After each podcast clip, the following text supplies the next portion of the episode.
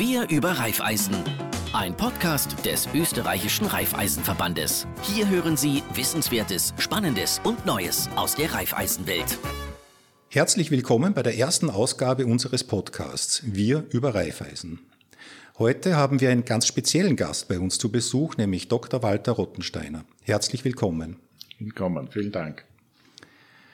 Herr Dr. Rottensteiner, ich habe mir jetzt die Frage gestellt, wie stelle ich eigentlich einen Mann vor, den unsere Hörer eigentlich alle schon kennen? Die einen haben Sie getroffen bei einem Empfang, die anderen haben aus den Medien von Ihnen gelesen, bei den dritten waren Sie bei der Generalversammlung anwesend. Sie haben viele persönliche, geschäftliche Beziehungen gehabt zu unseren Hörern. Jetzt habe ich gedacht, ich drehe den Spieß einfach um und frage Sie, wie würden Sie sich selber vorstellen?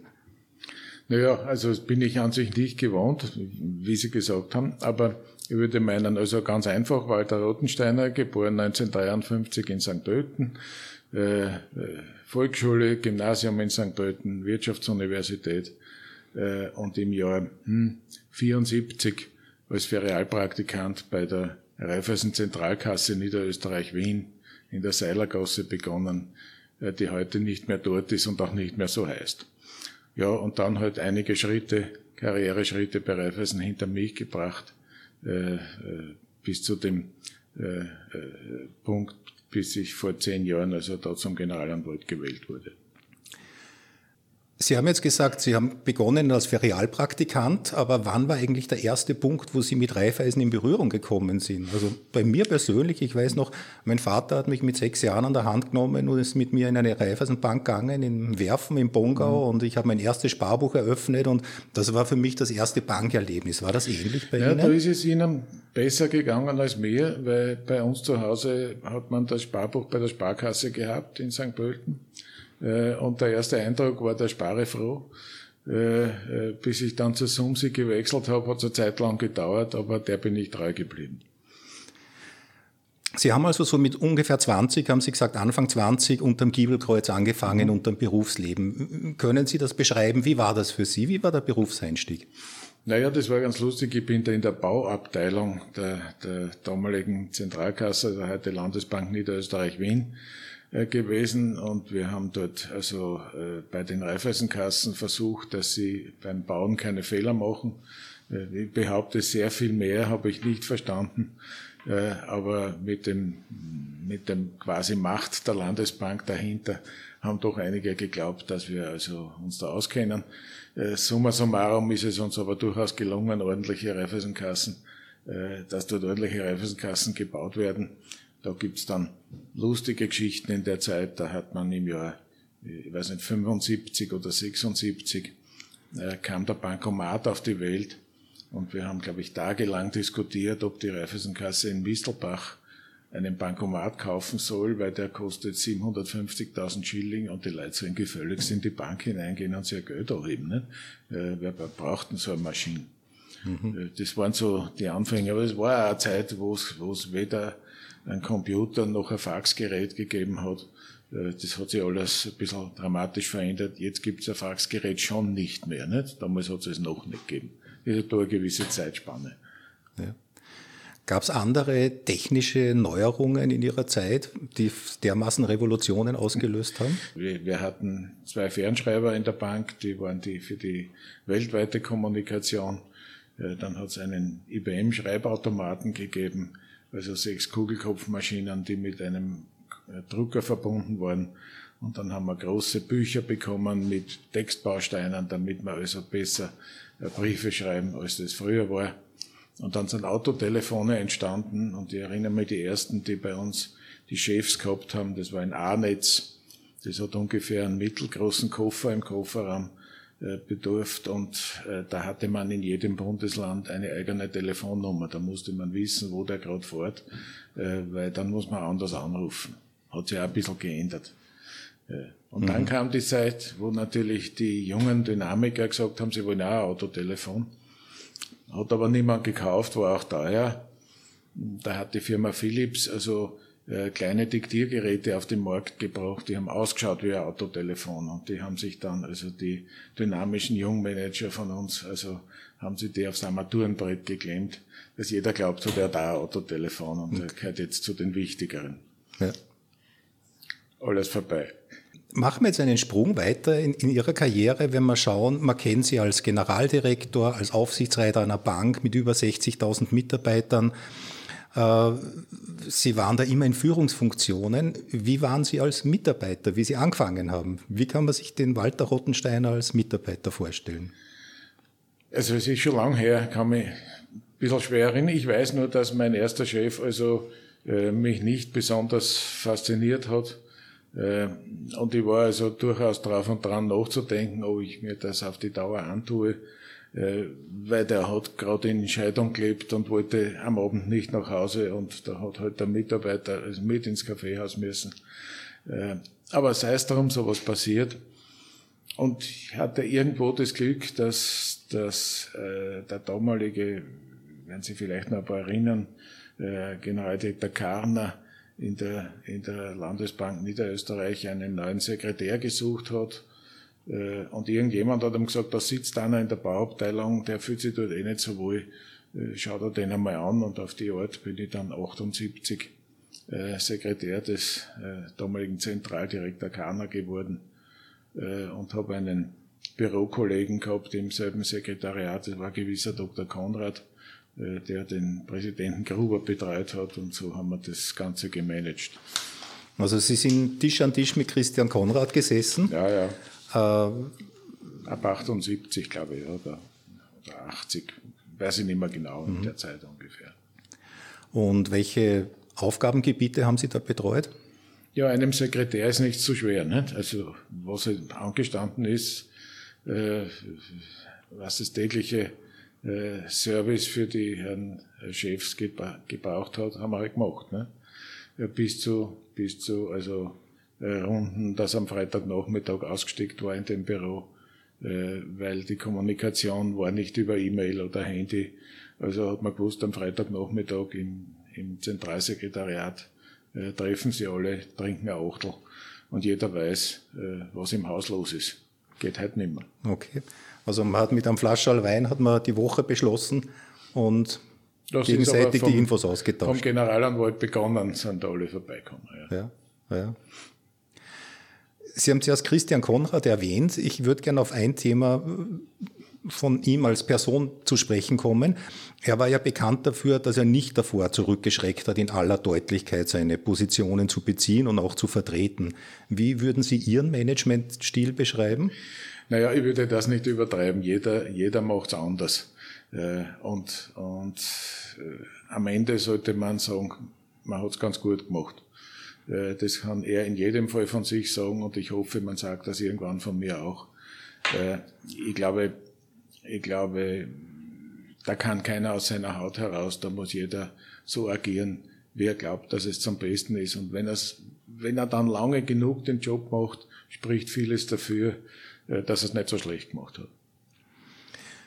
Lange haben Sie auch den Job in der RZB gemacht, als Generaldirektor der RZB. Sie sind 1995 in die RZB gekommen. Ja. Gab es damals eine Ausschreibung, Bewerbungsverfahren, Hearing? Wie ist das abgelaufen? Na, das war relativ einfach. Also ich war übers Wochenende mit meiner Frau in Venedig und in der Früh ruft der Dr. Konrad an und sagt, du, heute ist Freitag, teile dir mit, am Montag beschließt der Aufsichtsrat der äh, GZB, dass du in den Vorstand gewählt wird, hast eh nichts dagegen. Das war's. Wie erlebten Sie damals die Bank? Die RZB war ja damals eine in Österreich durchaus relevante Geschäftsbank, also eine Firmenkundenbank. Aber international war sie ja noch nicht so tätig. Wie haben naja, Sie den Schritt dann erlebt später? Naja, es gab schon einen Herbert Stepic und zwar schon lange. Äh, und wir haben Ende der 70er Jahre, glaube ich, schon die erste Bankbeteiligung in Ungarn begonnen, damals mit den deutschen Kollegen.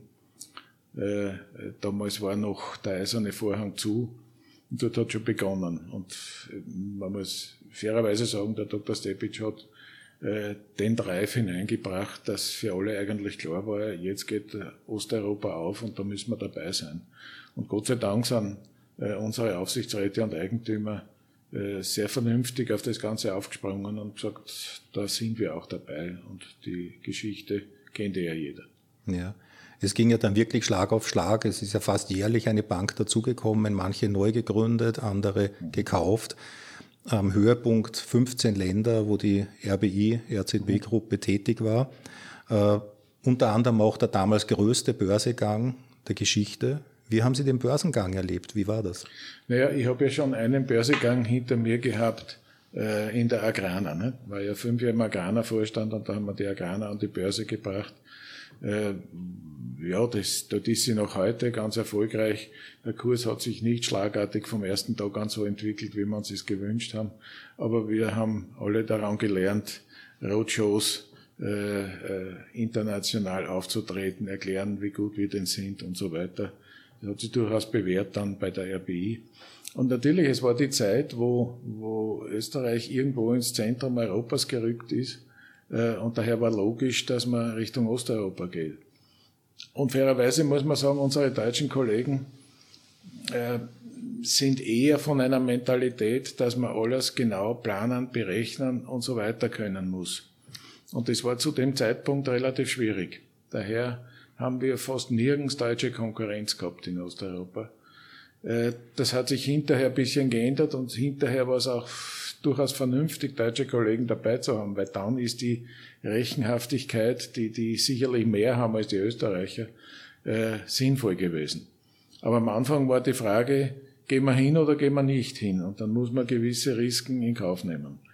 Äh, und das hat eigentlich, Gott sei Dank, überall funktioniert. Durchaus auch ein Risiko genommen hat man damals in der Ukraine und in Russland. Mhm. Man hat damals sicher nicht ein Szenario am Schirm gehabt, wie es heute passiert, wo ein grauenhafter Krieg in der Ukraine tobt. Äh, wie geht es Ihnen dabei, wenn Sie an diese naja, man Situation... Muss einmal, man muss einmal sagen, Russland war ja eher eine Neugründung, äh, die ist äh, harmonisch gewachsen, war immer eine gute Bank. Es gibt viele Leute, die sagen, das ist die beste Bank in Russland, wenn sie auch nur zwei drei Prozent Marktanteil hat. Und die ist auch nie in irgendwelchen problematischen Dingen involviert gewesen. Insofern tut es mir ein bisschen weh, wenn jetzt dauernd diskutiert wird. Man muss schauen, dass, da, dass man dort möglichst rauskommt. Weil die Mitarbeiter in Russland und die Kunden, die wir haben, kennen alle nichts dafür, was der Herr Putin dort anstellt.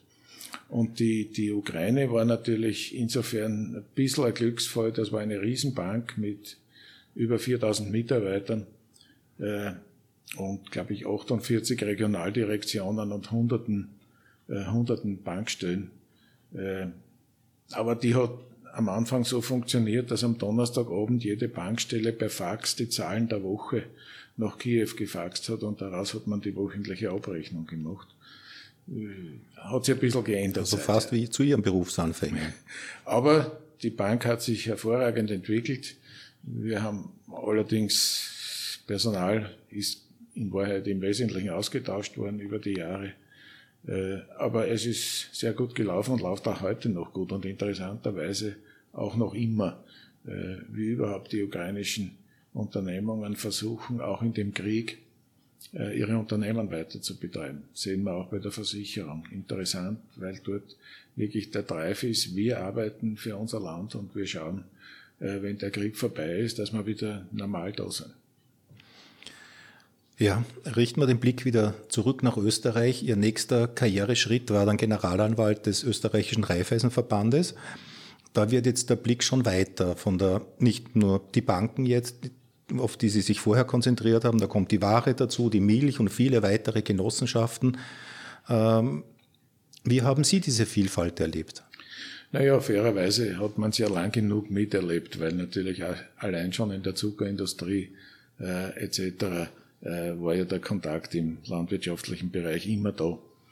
Äh, und, und ich sage mal, die vielen Auftritte bei Raiffeisenkassen draußen hat natürlich auch dazu geführt, dass die Kontakte mit den anderen Genossenschaften alle da waren. Äh, dazu muss man außerdem sagen, dass der Generalanwalt ja keine Position ist, die täglich den Leuten ins Geschäft hineinredet, äh, sondern der Raiffeisenverband ist eine, eine Organisation, die einen Brückenschlag zwischen den Teilbereichen der Organisation der Raiffeisen-Gruppe ist. Anwaltschaft heißt, äh, heißt das Wort ja äh, deswegen.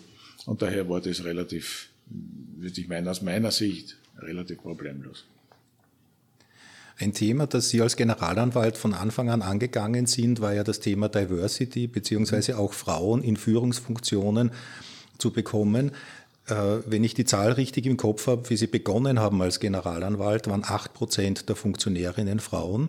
Heute sind wir aufgrund des Funktionärinnenbeirates schon bei 18 Prozent und das Ziel ist ja 25 Prozent bis 2025 zu erreichen. Mhm.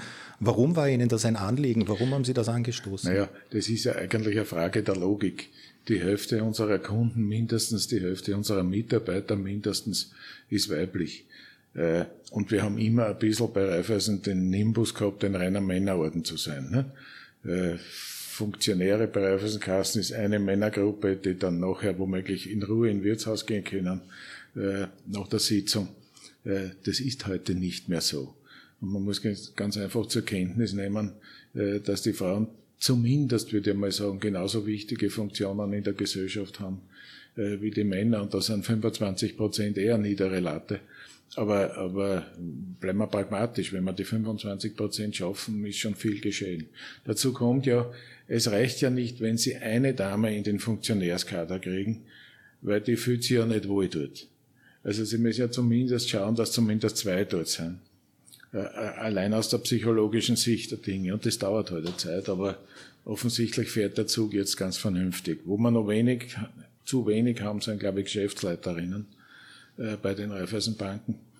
Äh, hat auch keine, keine strategischen Gründe. Es war halt bisher so. Aber wenn ich schaue, in Osteuropa haben wir das Thema nie gehabt. Da haben wir immer 40, 50 Prozent in den Vorständen Frauen gehabt. In Österreich war das bisher nie so ein Thema und da wird man auch noch dran arbeiten müssen. Gehen wir ganz zurück zu den Anfängen von Raiffeisen. Rund 170 Jahre ist das her, da hat ein Sozialrevolutionär auf der Grundlage der christlichen Solidarität die genossenschaftliche Idee entwickelt. Wenn Sie sagen würden, wie viel Raiffeisen oder wie viel Friedrich Wilhelm Raiffeisen steckt noch in Raiffeisen? Naja, das ist ein bisschen schwer zu sagen. Ich glaube, der Herr Raiffeisen selber hat sich auch nicht äh, als der, der der große Reformator ist, etc. gesehen. Der hat ganz einfach aus der Not, die er selbst persönlich erlebt hat in seiner Gemeinde, in seinem Umfeld, gesagt, da müssen wir was tun. Er hat ja auch einige Versuche gemacht, die er dann wieder geändert hat. Aber daraus hat sich letztendlich eine funktionierende Struktur entwickelt.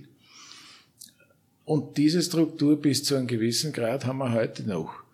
Äh, wenn Sie heute vergleichen, eine lokale Raiffeisenbank, wo es den Bezug zur Bevölkerung gibt, wo, wo die Leute mitleben damit, und dann die Filiale einer, einer Wiener Großbank, die womöglich noch an Ausländer gehört, äh, dann ist der Bezug nicht mehr da ist. Und wir, wir schaffen es, glaube ich, nach wie vor, dass der Kunde, das Mitglied in der Raiffeisenkasse das Gesicht kennt, äh, das er kennen muss. Und alles andere ergibt sich dabei, wenn die Leute mit, dem, mit der notwendigen ethischen Einstellung daran gehen. Und ich glaube, die haben unsere Leute vor Ort, äh, ist genügend Raiffeisen in Raiffeisen. Und in Zeiten der großen Konzerne, der digitalen Plattformen, der Blockchains, der Kryptowährungen, ja, funktioniert das immer noch? Interessieren ja. sich junge Leute noch dafür? Also erstens einmal glaube ich, gibt genügend Leute, die zwar alle diese Schlagworte kennen, aber noch immer ein Sparbuch zu Hause haben und das auch noch länger haben werden. Äh, zum Zweiten, wir sind ja gerade dabei, auch im Bereich Jugendliche einiges zu tun, weil wir ganz einfach junge Funktionäre auch brauchen. Äh, weil damit lebt das ganze System weiter. Also wenn wir nichts tun, wird der Schnitt der Funktionäre jedes Jahr ein Jahr höher. Äh, das geht so nicht. Und, und da tut sich jetzt auch einiges. Das haben viele Verbände schon verstanden. Und ich sehe immer mehr Junge, die jetzt plötzlich äh, irgendwo Aufsichtsrat einer Raiffeisenbank sind. Das wird schon. Ich glaube, man muss nur das Bewusstsein schaffen. Und ich muss auch sagen, wir haben im Raiffeisenverband in den letzten Jahren gerade das Thema, Genossenschaft, äh, würde Neudeutsch sagen, gepusht. Äh, und da hat sich einiges getan. Ich glaube, wir müssen bewusst machen, dass wir als Funktionär einer Genossenschaft Dienst an der Gesellschaft leisten, in welcher Form immer. Und nicht nur an der Frage, äh, was wird dort verdient. Und das bis dato, glaube ich, gelingt das ganz gut. Es sind ja auch Initiativen Ihrer Zeit, ist die Generation Next oder die Schülergenossenschaften. Ja, ist wieder so ein Beispiel. Eine Schülergenossenschaft hat den Vorteil, dass 15, 16, 17, 18-Jährige lernen, wie eine Genossenschaft echt funktioniert auch wenn sie nur den Milch- und Kakaoverkauf in der Schule äh, als Genossenschaft organisieren. Und der zuständige Revisionsverband betreut sie und die zuständige Raiffeisenbank betreut sie und das Lagerhaus womöglich auch, äh, um ein bisschen ein Gefühl zu kriegen. Wir haben in den Schulen keine Ausbildung in solchen Themen. Nicht nur im, nicht nur im Genossenschaftsbereich, auch im Finanzwesen nicht genug. Und das ist, glaube ich, eine gute Methode, einmal äh, der Jugend zu erklären, wie die Dinge wirklich gehen. Wenn wir gerade über die Jugend reden, wenn ein wenn Sie einem jungen Menschen einen Tipp geben, wie er seine Karriere planen kann, Sie haben ja eine fulminante Karriere hingelegt, aber wie, welchen Tipp geben Sie so einem jungen Menschen? Ja, die, ja. die, die Frage kommt relativ oft. Ich sage immer, behaltet die Türen, die zu sind, im Auge. Und wenn eine aufgeht, schaut, dass sie in der Nähe steht. Was anderes kann man empfehlen. Alle die, die in, in vielen Schulungen, wo ich das erlebt habe, gesagt haben, ihr müsst genau Pläne machen, wenn wir es bis wann kennen und wie muss euer Netzwerk und so weiter sein. Also ich halte von dem allen nichts. Äh, Netzwerk im positiven Sinn, ja. Das heißt, schauen, dass man Leute kennenlernt, dass man mit denen positive Beziehungen hat. Ich sage auch, mit denen man halt äh, auch hin und wieder mal essen geht. Äh, ich sehe das an mir selber, dass ich sicher zu viel gegessen habe in diesen, in diesen 40 Jahren. Aber daraus sind Netzwerke entstanden. Aber nicht, nicht geplant und sagt, den Herrn X und die Frau Y muss ich unbedingt kennenlernen, weil der hilft mir vielleicht noch bei meiner Karriere. Das funktioniert üblicherweise nicht. Ich glaube ganz einfach, wirklich äh, zusammengefasstes Thema, schaut, ob es richtig steht, äh, wann irgendwo die Tür aufgeht.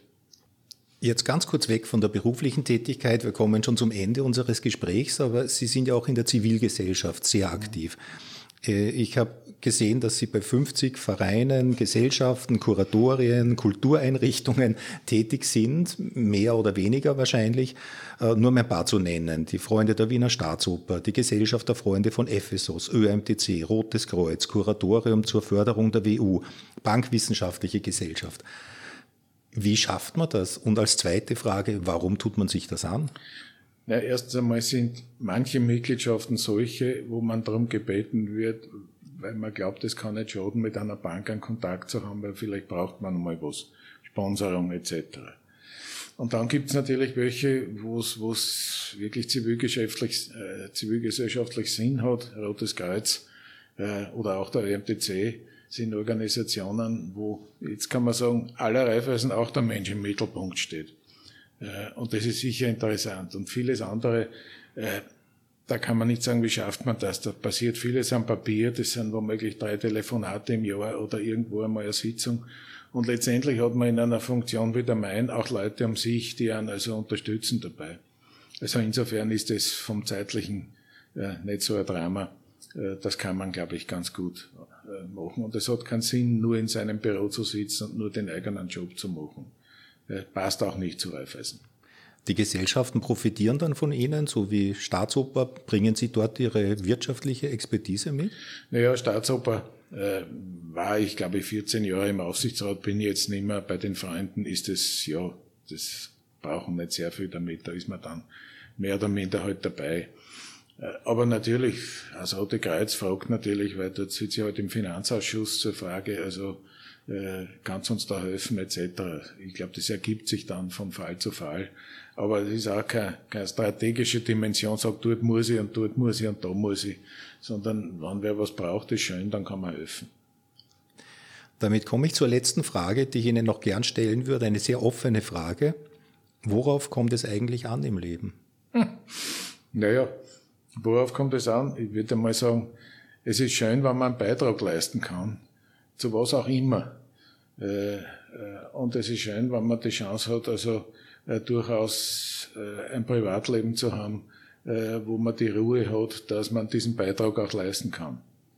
Das war's schon. Danke, Herr Dr. Rottensteiner, für dieses Interview. Es war sehr spannend, mit Ihnen zu plaudern und alles Gute für die Zukunft. Vielen herzlichen Dank auch Ihnen. Dankeschön. Sie hörten den Podcast des österreichischen Raiffeisenverbandes. Sie möchten keine Folge verpassen? Dann abonnieren Sie uns jetzt bei Spotify und Apple Podcasts.